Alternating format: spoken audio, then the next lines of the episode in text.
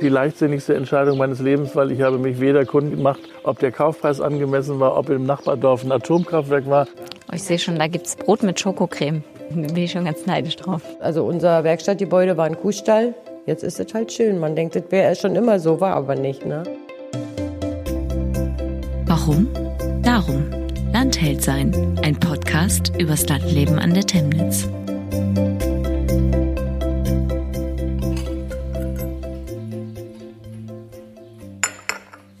War die beste Entscheidung meines Lebens. Bin total verliebt in Garz und wunderbar, weil man ja immer die anderen Geschichten hört. Reicher Wessi kommt in den Osten und dann gibt es nur Randale. Hier bei uns nie von Anfang an. Bin ja auch so ein bisschen kirchlich engagiert und habe gedacht, was machst du denn jetzt hier, um hier anzukommen?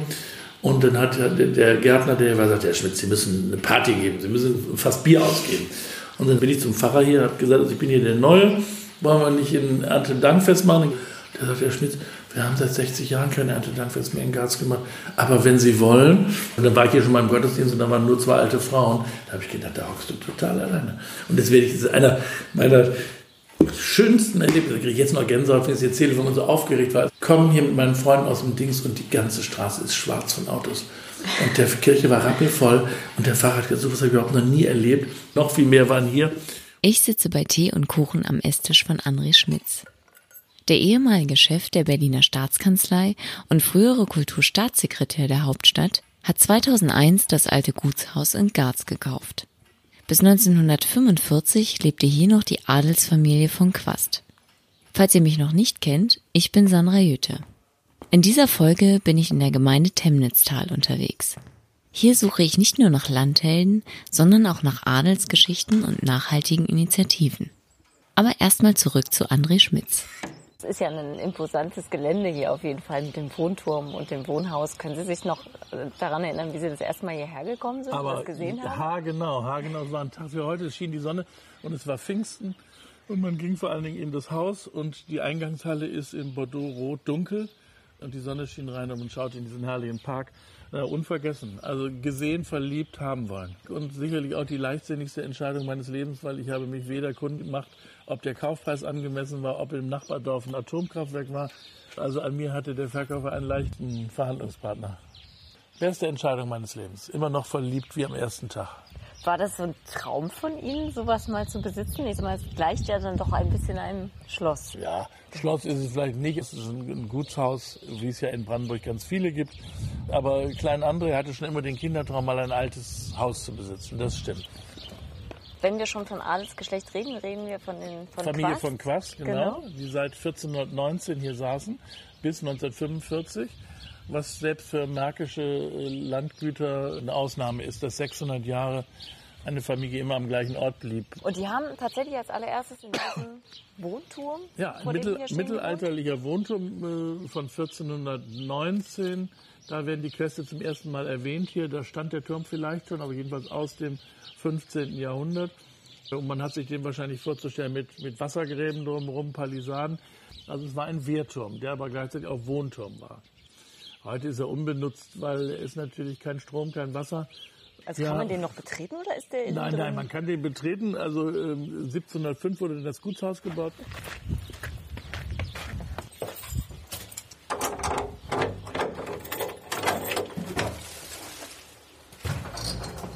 Boah, es ist kalt hier. drin. Das ist ja wie so eine Rittertafel. Ja, wir haben, das ist eine Lehrlingsarbeit. Raus, das ist alles noch von der Quastschen Familienfahrt. Und das ist die Rüstung hier. Das ist die Rüstung, die ist aber auch kein, nicht, das ist nur ein Nachbau.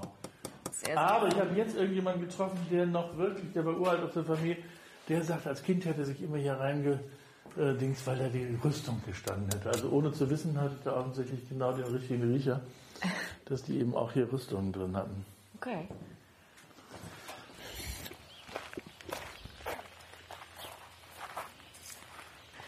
So, und das ist jetzt hier der Park. Ja. Ja, und also als ich hierher kam, da gab es ja noch keine Wege und keine Rabatte. Der Ähm. war ja auch, oder ist ja zu DDR-Zeiten tatsächlich auch mal komplett zugewildert, der Park, Ja, oder? der war zugewachsen, kenne ich auch nur noch aus Fotos und Erzählungen. Bis hierhin, bis es gab ein Fußballfeld vor dem Gutshaus, weil das Gutshaus war ja Kulturhaus und Da war, hatte eine Kneipe, Kindergarten. Aber das habe ich schon nicht mehr gesehen. Eigentlich hat sie das Haus oder dieses Grundstück eher hierher gelockt als Garz. So. Ja, Garz muss ich beichten, leider kannte ich nicht. Also das war wirklich das Haus und das Grundstück. Und dann läuft die Temnitz ja auch durch den Park. Ich glaube, ehrlich gesagt, so schön wie der Park heute ist, war der nie in der Geschichte, weil es war natürlich ein großer Bauernhof. Also die, auch die, die Gutsherren, auch die Familie von Quast, glaube ich, haben nicht im Geld geschwommen, sondern die mussten sich hart ihr, ihren Unterhalt der Landwirtschaft abbringen und deshalb war das eher ein, ein Bauernhof. Aber mit so einer Garten- und Parkanlage doch aus dem 19. Jahrhundert. Hat ja auch die Geschichte, dass zwei Brüder, also der eine hier gelebt hat im Gutshaus Garz und der andere in Viechel. So ist es. Und eigentlich diese beiden Parks, die jeweils vor den Häusern sind, auch mal miteinander verbunden waren. Ja, das ist Hermann von Quast hier, der das 1844, glaube ich, erbte. Und sein jüngerer Bruder Albrecht kriegte Fichel und Rohrlack. Okay. Rohrlack gehörte auch dazu. Äh, Und die waren nicht nur verwandt, sondern auch eng befreundet. Die haben sich fast jeden Tag besucht, zusammen gegessen, Reisen gemacht. Und da gab es eine Brücke eben zwischen beiden Parks. Und der Park in Fichel ist ursprünglich auch ein großartiger Park aus dem 19. Jahrhundert. Man sieht jetzt auch noch alte Platanen, alte exotische Pflanzen und ist heute, heute leider nicht mehr in so gutem Zustand. Und das hier sind jetzt ihre Hühner. Das sind die Zwerghühner in der Voliere, die mit den Pfauen hier ihr Zuhause haben.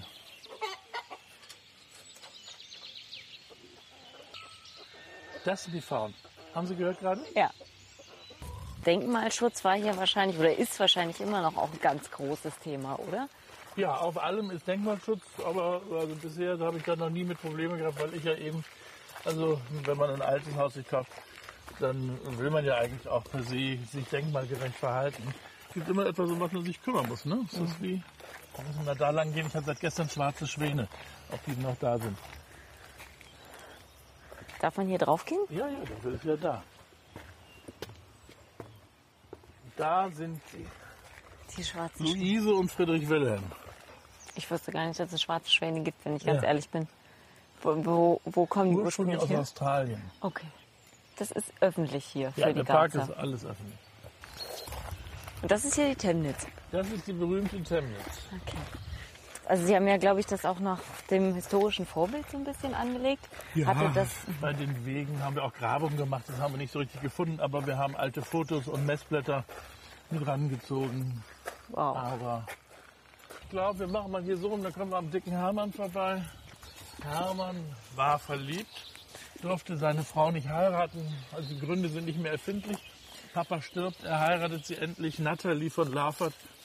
Sie gebärt ihm drei Söhne und stirbt mit 30 Jahren an Tuberkulose.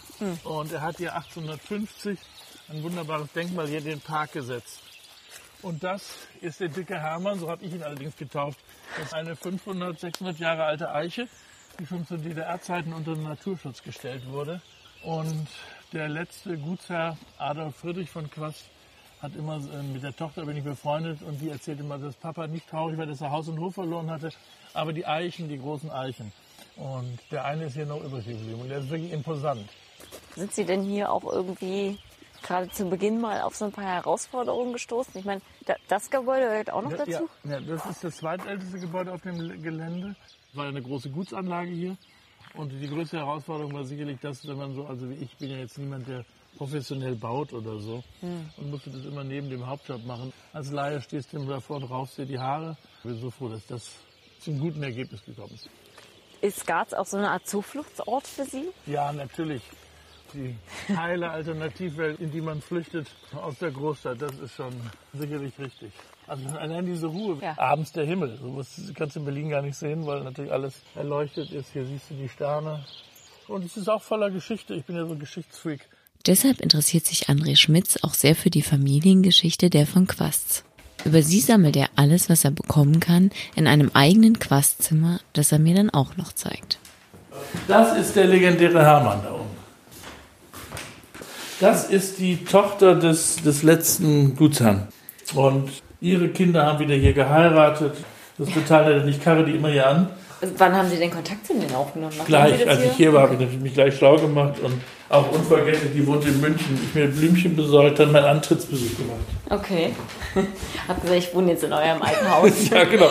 Aber die sind ganz glücklich mit mir. Ich bin beeindruckt von dem Raum voller Sammlerstücke, in dem sogar ein Auszug aus der Familienfibel liegt. Überhaupt gleicht das Gutshaus von innen wieder einem Adelssitz oder dem, was ich mir darunter vorstelle. Das hätte bestimmt auch Hermann von Quast gefallen.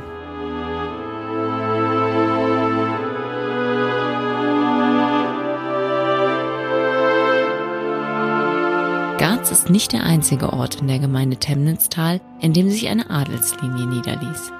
In Wildberg, dem einwohnerstärksten Ort der Gemeinde, lebten einige Jahrhunderte die Herren von Zieten, eine Linie des gleichnamigen havelländischen Adelsgeschlechts.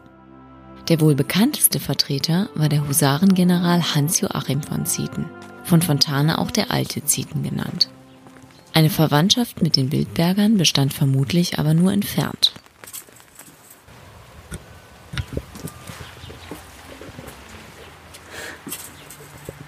Da kommt schon jemand.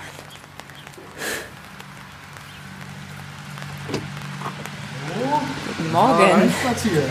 Mir öffnet Ulrich Jaab die Tür, der ehemalige Ortsvorsteher von Wildberg. Von ihm möchte ich mehr über die Geschichte der von Zietens und des Ortes wissen. Bevor es den gab, stand etwas versetzt zum heutigen Ortskern eine Slawenburg. Die Temnitz hat durchflossen einen Nitzmarsee, sagen wir dazu. Und in der Mitte muss so eine Art eine kleine Insel mal gewesen sein und da hat man dann sozusagen dann die Burg raufgebaut. Eine Wallanlage ist da noch zu sehen drauf. Also schon raus aus dem Ort wieder und dann Ja, davor. genau. Ah, Gab hier sicherlich eine Ansiedlung, bis sich Ritter mit ihrem Gesinde dort niederlassen und Raubritter waren. Das heißt also, die tyrannisierten die ganze Gegend hier. Spätestens hier beginnt die Sage um die Zietens bzw. deren Namensursprung. Da wollte man was gegen tun. Und dann fand sich ein Koch. Ein Koch von einem Grafen. Der bot sich an, er selbst werde es versuchen, dort die Burg zu erstürmen. Und der Graf erteilte die Erlaubnis mit den Worten, zieht hin. Also zieht hin. Man kann vermuten, dass dieser Koch die Burg im Wesentlichen wohl schon früher kannte. Na, jedenfalls ist dieser Mann mit seinem Anhang dort hingezogen und haben dort einen blutigen Kampf geliefert, aber waren erfolgreich. Und dann kam der Koch wieder zurück und hat von dem Grafen sozusagen, wurde er zum redenden Ritter geschlagen mit dem Namen von Zieten. Ein Beleg für diese Geschichte könnte das Wappen der Adelsfamilie sein. Es zeigt unter anderem einen Kesselhaken, den damals fast jeder Koch besaß. Auf jeden Fall ließen sich die von Zietens im 15. Jahrhundert in Wildberg nieder und bekleideten in der Region lange hohe Positionen. Im Mittelalter war der Ort auch noch etwas größer. Und zwar die Strecke Berlin-Hamburg. Die führt durch Wildberg durch. Früher. Die Poststraße. Ach, okay. per Feldweg sozusagen, die Postkutsche fuhr da durch und da war auch in Wildberg ein Ausspann, sagt man dazu. Da wurden die Pferde gewechselt. Und das brachte natürlich auch einen Vorteil, dass sozusagen hier Handel entstand. In anderen Dörfern war zum Teil bloß ein Gut und ein paar Bauern. Aber hier war das Leben ganz anders. Und wir hatten Stadtrecht, wir hatten auf dem Marktplatz, da gab es auch ein Rathaus. Der Ort wird im Dreißigjährigen Krieg zerstört und Wildberg verliert sein Stadtrecht. Damit historische Ereignisse und persönliche Erinnerungen nicht in Vergessenheit geraten, bringt der Kunst-, Kultur- und Kreativverein, in dem auch Ulrich Jaab ist, seit 2014 die hochwertig gestalteten Wildberger Zeitschriften raus. Das sind Anekdoten, sind zum Teil Dokumente, sind zum Teil Fluchtgeschichten oder Leute, die hier gelebt haben. Also alles Menschen, die mit Wildberg in Bezug haben. Das ist das ganz Besondere an der Sache. Und wo kann ich die dann kaufen? Bei mir. Bei Ihnen. Also wenn ich jetzt das Heft 12 jetzt äh, hatte bei den Senioren, da habe ich den Kasten noch nicht richtig aufgemacht, da wurden wir schon erst aus der Hand gerissen. Im Gemeindehaus sammelt der Verein zudem Zeitzeugnisse rund um die Dorfgeschichte. Dort befinden sich sogar Stücke aus der Historie der von Zietens. Hier sind die, der rote Stamm von Zieten. Das ist genau, es gibt zwei Linien. Und die rote Linie ist die, die Wildberger Linie. Ja, da sind wir. Hans-Joachim von Zieten liegt Ja. doch sogar hier auf dem Der Friedhof. liegt doch hier, ja. Das ist der unterste doch. Hans-Joachim Friedrich. Die heißen, irgendwie heißen es immer Hans-Joachim oder Achim war Friedrich und ja. Hat denn Wildberg jetzt den Zietens irgendwas zu verdanken? Die haben hier gelebt und gewirkt. Ein Gutsherr hat eine Bedeutung gehabt im Ort. Die haben Position gehabt. Entweder waren sie Vorsteher, Bürgermeister oder irgend sowas, mindestens sowas. Das ehemalige Gutshaus der Adelsfamilie in Wildberg existiert bis heute und ist jetzt eine Anlage für betreutes Wohnen. Gegenüber auf dem Kirchhof sind einige der von Zietens bestattet worden. Gleich neben ihrem eigenen Eingang zur Kirche. Das ist geradezu die Tür, das ist die Zietenpforte. Und das sind die Gräber. Das sind die Gräber. Helene von Zieten, die ja sozusagen als letzte beerdigt wurde. Nicht? Und, Dann die und die, zwei. beiden, die ersten mit. Nicht weit entfernt von der Kirche liegt der Marktplatz in Wildberg, heute ohne Rathaus. Dafür gibt es hier einen Dönerimbiss und einen kleinen Konsum. Mich interessiert, wer hier so alles wohnt. Was machen Sie denn hier? Wir sind Brötchen holen. Wo kommen Sie her? Wir kommen aus Kerzlin, kleines, schönes Nachbardorf. Ich wohne eigentlich schon mein ganzes Leben lang in Kerzlin, mittlerweile 25 Jahre.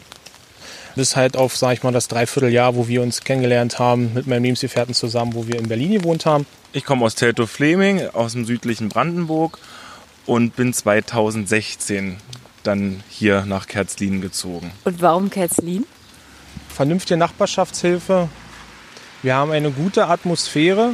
Zudem haben wir alles hier in der Nähe. In Wildberg haben wir eine Schule. Mein Lieblingsspruch ist immer, wir wohnen da, wo andere Leute Urlaub machen.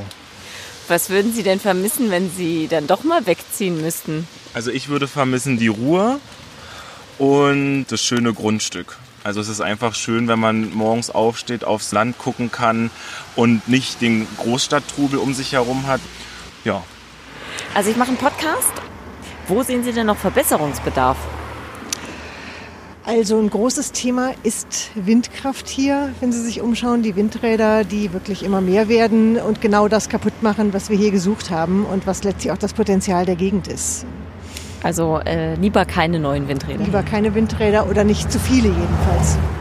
Was könnte denn Ihrer Meinung nach hier noch besser sein? Die ganze Wegeanbindung ist jetzt ein bisschen versaut worden durch die Windräder. Da haben sie die alten Radwege mit, mit ganz grobem Schotter belegt. Du kannst ja nicht mehr Fahrrad fahren oder spazieren gehen. Gegen neue Windräder in der Temnitz-Region hat sich sogar das Aktionsbündnis Gegenwind gegründet, das Windräder in Maßen und nicht in Massen fordert. Auch in Temnitztal sind die Plakate in etlichen Orten nicht zu übersehen.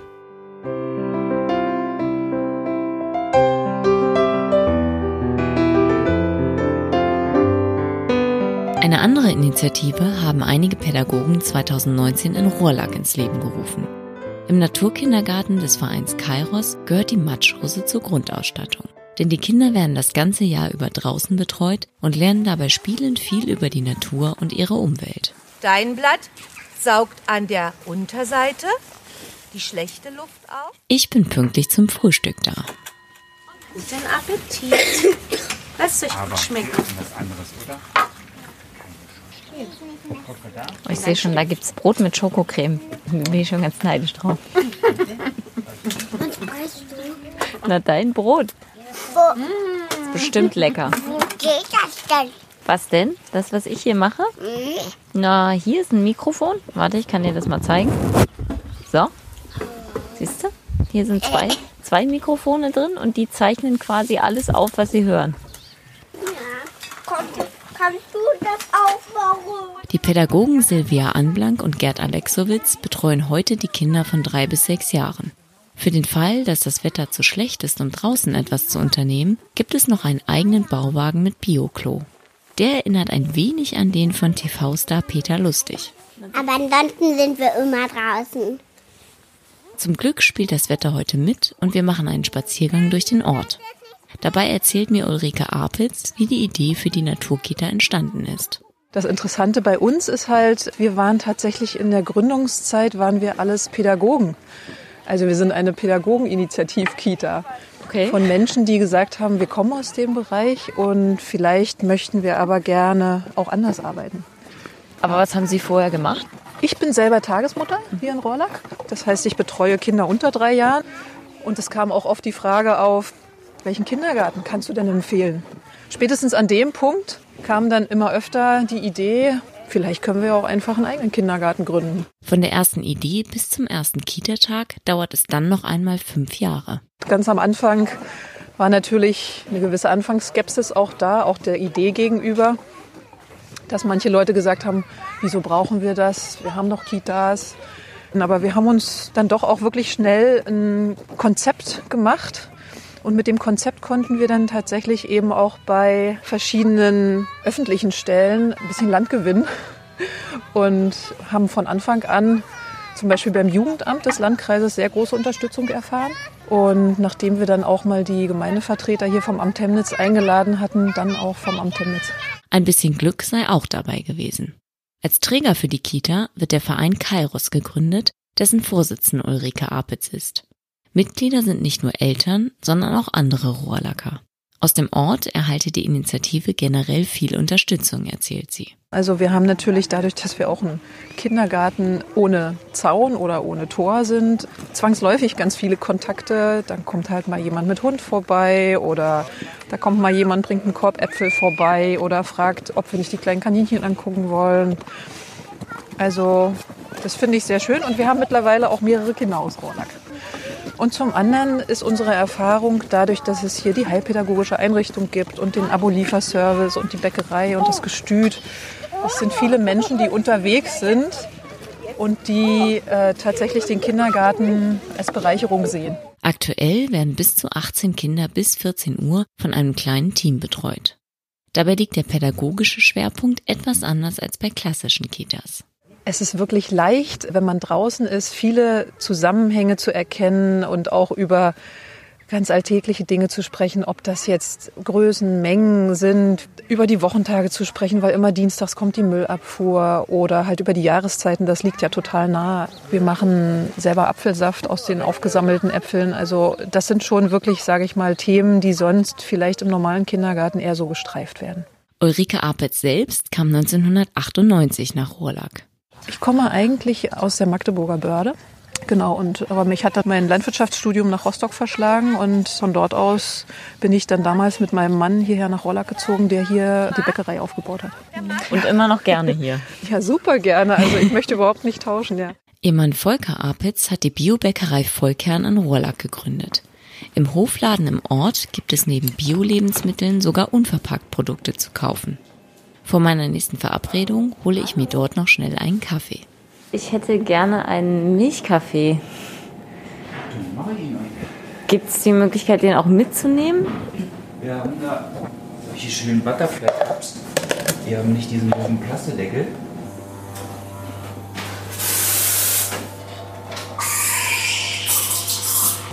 Kommt noch Zucker mit rein? Nee, danke. Nachhaltigkeit spielt auch auf dem Sternhof in Rohrlack eine große Rolle. In der Demeter-zertifizierten Gärtnerei arbeiten hauptsächlich Menschen mit Behinderungen. Mal besuchen? Ja, ich besuche Frau Deike. Deike?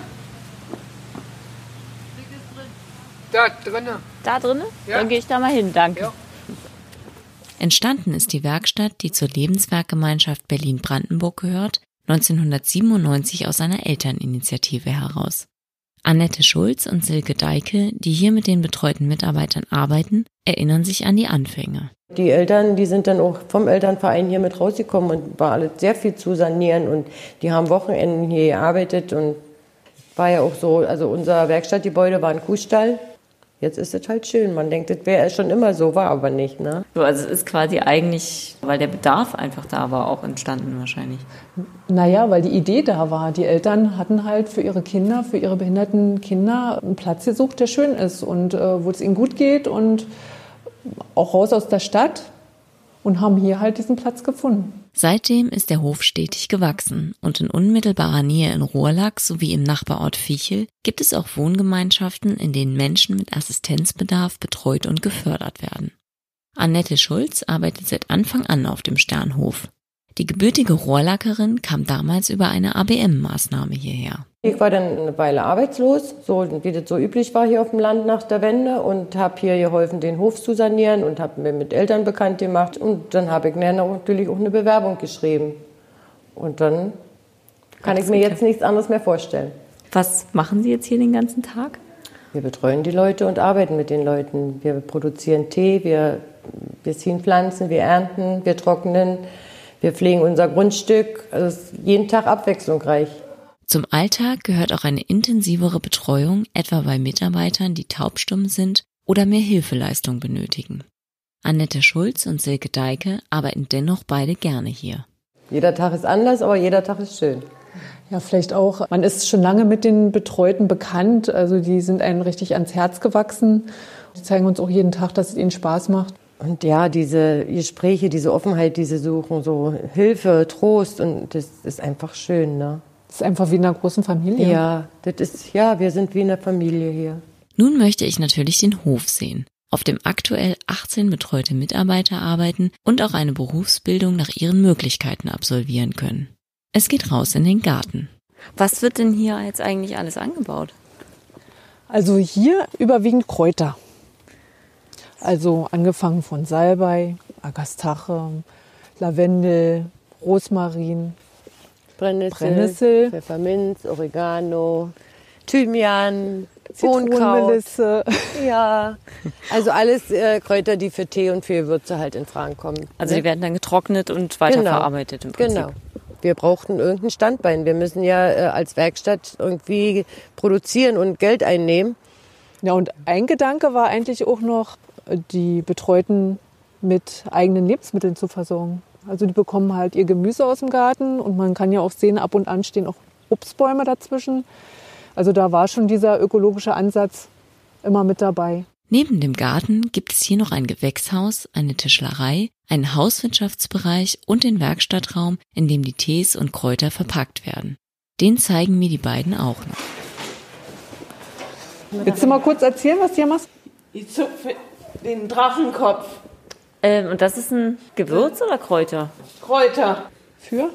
Für den Tee dann. Zaubertee kommt da rein. Nicht schlecht. Und hier wird jetzt den ganzen Tag eigentlich gezupft. Ja, also auch gemischt und verpackt. Ja, etikettiert, das ist dann auch nochmal eine Aufgabe. Ah ja. Da sieht man es dann. Ja, und dann haben wir hier eine Vitrine, da sind dann halt unsere verschiedenen Tees und Kräutermischungen, Einzelkräuter. Was sehr gut bei uns läuft, ist das Kräutersalz.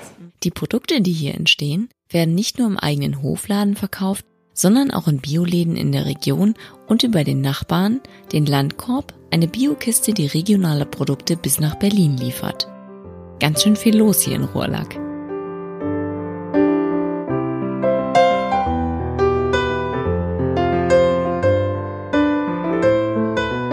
Ich habe zum Abschluss meiner Reise entlang der Temnitz auch noch was vor.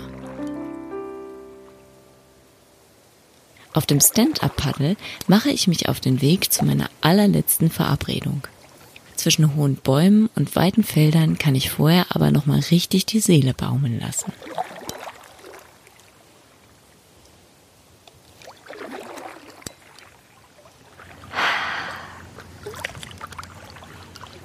Die letzte Person, die ich hier an der Temnitz treffe, ist der Amtsdirektor Thomas Kresse. Gemeinsam hatten wir vor vielen Wochen die Idee zu meiner Reise und diesem Podcast. Das Amt Temnitz kannte ich damals nur vom Hören. Schön haben Sie es hier. Ja, finde ich auch. Und schön, dass wir uns noch mal sehen, Frau Hüte. Bin jetzt total neugierig, mal zu hören, wie es für Sie war. Also ich habe, wenn man das Wort Landheld so definiert, dass man sagt, es geht um Menschen, die einfach sich hier in ihre Region einbringen und die gerne hier leben und die sich engagieren und die sich vielleicht auch ehrenamtlich engagieren, dann habe ich wahnsinnig viele Landhelden getroffen. Und mich hat auch immer wieder überrascht, mit wie viel Einsatz die Leute dabei sind. Ja. Ich glaube, das ist eine gute Definition. Ich glaube, die, mit denen ich gesprochen habe, die stehen exemplarisch für die Landhelden, die es hier gibt Genau. und für die Region. Und was ich sehr spannend fand, war, dass eigentlich egal, wo ich war und egal an welche Haustür ich geklopft hat, jeder noch eine spannende Geschichte zu erzählen hatte. Ja, so sind die Temnitzer. Gab es was Skurriles, wo Sie sagen, das ist ja völlig anders als erwartet? Ich kannte die ganze Geschichte von Netzeband nicht. Ja. Genau, ich kannte den Theatersommer, aber nicht die Geschichte, die eigentlich dahinter steckt. Also ich habe sehr, sehr viel gelernt auf jeden Okay. Fall. Ich wusste auch vorher nicht, dass es zum Beispiel in Rohrlack so viele Initiativen gibt, dass es den Konsum hier in Weisleben gibt. Also ja doch eine ganze Menge. Und ich bin sehr schnell mit den Menschen hier warm geworden. Also ich komme gerne wieder.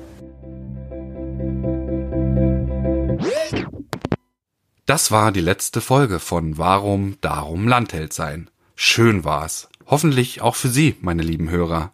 Selbst ich habe durch diesen Podcast noch etwas über unsere schöne Region gelernt. Bei uns gibt es einfach immer was zu entdecken. Von daher kommen Sie uns einfach mal besuchen. Ich zeige Ihnen gerne noch mehr spannende Orte und Initiativen. Ich freue mich auf Sie.